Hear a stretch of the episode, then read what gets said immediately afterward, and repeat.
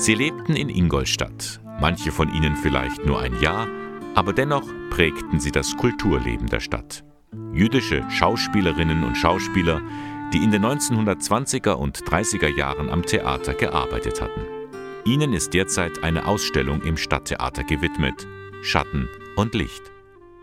Das Projektteam Opfer des Nationalsozialismus in Ingolstadt zeigt ihre Lebensgeschichten. Großformatige Plakate erinnern an Menschen, die heute kaum einer mehr kennt. Eine von ihnen ist Margarete Keil.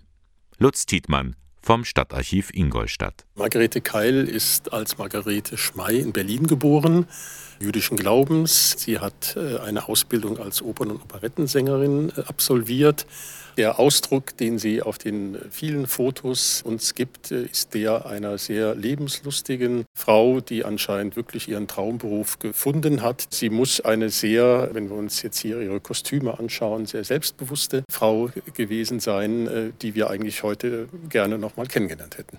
Einiges von ihrer Biografie ist noch bekannt. In Berlin heiratet sie ihren Mann Richard Keil.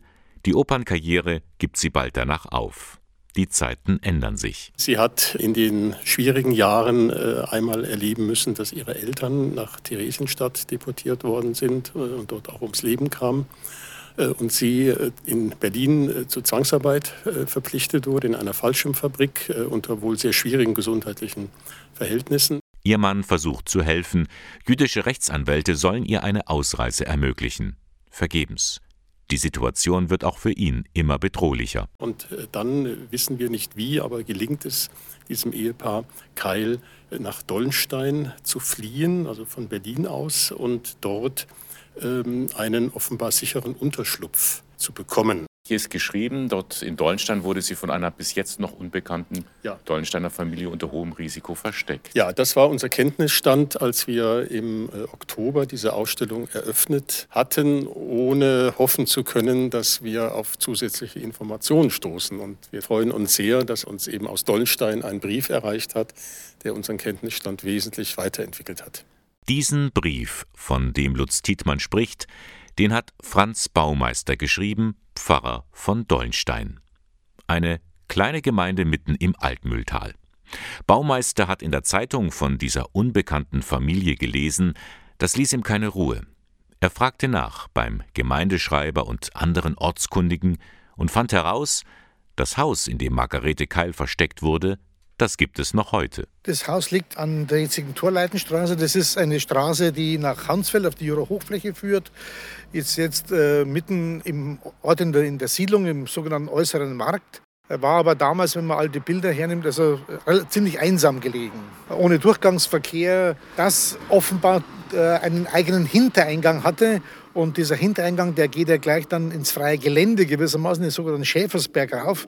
Also im Falle einer Verfolgung wäre es ein toller Ausweg gewesen, da sozusagen sich in die Büsche zu schlagen und dann zu verschwinden gewissermaßen. Das Haus gehörte damals einer gewissen Elisabeth Bauch, im ganzen Ort bekannt als Frau Rath. Ihr verstorbener Ehemann war Direktionsrat bei der Reichsbahn. Wahrscheinlich war sie es, die dem Ehepaar Keil diesen Unterschlupf ermöglichte. Denn Elisabeth Bauch war entfernt verwandt mit der jüdischen Familie Rosenthal, den Porzellanherstellern. Ich kann mir vorstellen, dass eben sie durch diese Beziehungen verwandtschaftlicher Art, die man da hatte, war es eben äh, durchaus möglich, äh, dass man da einfach äh, verfolgte Bekannte auf der Suche nach einem abgelegenen Ort untergebracht hat. In Dollenstein ging immer schon das Gerücht herum, da werden Juden versteckt. Sicher weiß man das heute nur von Margarete Keil. Dafür gibt es sogar Augenzeugen. Zwei Schwestern, die im Nachbargrundstück gelebt haben. Rosa Rehm, sie ist leider kurz nach der Aufnahme verstorben, und Clara Osiander. Die beiden Schwestern, geborene Kerner, waren damals zwölf bzw. acht Jahre alt. Sie konnten sich noch ganz gut an ein paar Einzelheiten erinnern.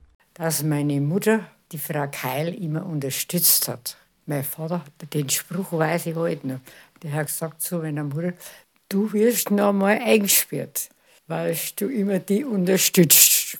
Es war lebensgefährlich. Lebensgefährlich. lebensgefährlich. Wie hat denn Ihre Mutter die Frau Keil oder das Ehepaar Keil unterstützt? Mit Lebensmitteln. Und da kam die Frau Keil einmal, das habe ich als Kind noch mitgekriegt, und wollte von meiner Mutter ein Huhn und hat gesagt, ob sie ihr Huhn schächten kann. Und dann ist meine Mutter, die hat ja zuerst nicht gewusst, dass da drüben eine Jüdin wohnt. Gell. Und dann hat's, das habe ich mitgekriegt, dass sie gesagt oh, das ist eine Jüdin. Weil sie gesagt hat, schächten, Schächten. und nicht schlachten. Ja, Ja. und Bei uns, da hat man nur Schlachten gesagt. gell. Ich weiß nur einmal, dass ich was übertragen musste. Und da ist man da, da oben, wo der Garten ist, da war so ein kleines Gartentürlein. Und da ist man von hinten rein und dann kamen ein paar Treppen und dann kam die Frau Keller und habe das abgegeben und bin wieder gegangen. Was hat die Frau Keil für Sie gemacht? gestrickt. Meiner Mutter, meine Mutter hat sie mit Lebensmitteln unterstützt und sie hat Säckerle gestrickt oder Handschuhe oder ihr irgendwas. Und das hat es dann meiner Mutter zugereicht, hinten an dem Gartenteller. Das heißt, Sie haben die Frau Keil immer nur im Haus oder im Garten gesehen, nie außerhalb? Nein, Eigentlich nicht, ja. die hat sie nicht sehen lassen. Weil wenn die da hinten vom Garten rein ist, da hat es niemand gesehen.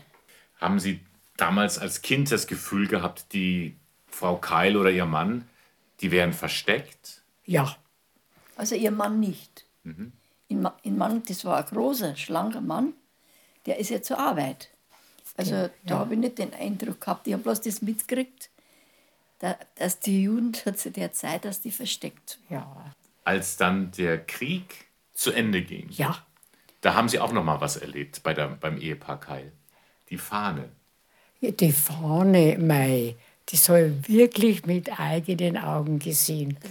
Die haben hinten raus, bei der hinteren Türe, sind am Schaffersberg hinauf. Und das haben sie sich, wie die Fahne gehisst wurde, eine weiße Fahne bei uns, sind sie beide in die Arme gefallen. Das habe ich gesehen.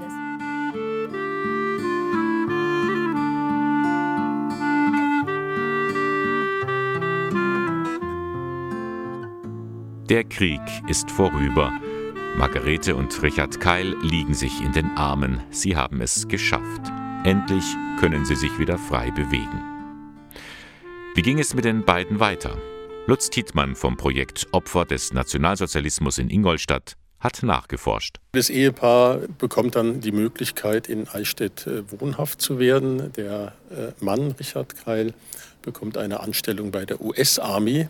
Äh, Und soweit entwickeln sich die Dinge äh, vielleicht recht positiv, gemessen an den Möglichkeiten der damaligen Zeit, bis dann aber eine äh, chronische Erkrankung von ihr letztlich zum sehr frühen Tod führt im Krankenhaus der Stadt Eichstätt im September 1946. Also gerade mal eineinhalb Jahre nach Kriegsende. Ja, also sie hat äh, von der neuen Freiheit leider nicht mehr allzu viel genießen können. Weil sie jüdischen Glaubens war, äh, wollte sie nach jüdischem Ritus beerdigt werden. Der nächste Friedhof von Eichstätt aus war der jüdische Friedhof in Ingolstadt. Und dort hat sie dann äh, Ende September auch ihre letzte und ewige Ruhe gefunden. Der Grabstein ist heute auch noch einigermaßen zu entziffern und steht auch nach Absprache für eine Besichtigung zur Verfügung. Und das Grab ihres Mannes ist gar nicht so weit entfernt. Ja, ihr Mann hat dann in Ingolstadt nochmal geheiratet. Zufälligerweise konnte ich feststellen, dass es auf der anderen Seite der Friedhofsmauer, auf dem Westfriedhof, äh, tatsächlich das Grab seiner zweiten Familie gibt, in dem er eben auch beerdigt ist. Herr Tietmann, was sagt uns diese Lebensgeschichte von Frau Keil? Was sagt es uns, dass es Menschen gab, die ihr damals in Dollenstein Unterschlupf gegeben haben?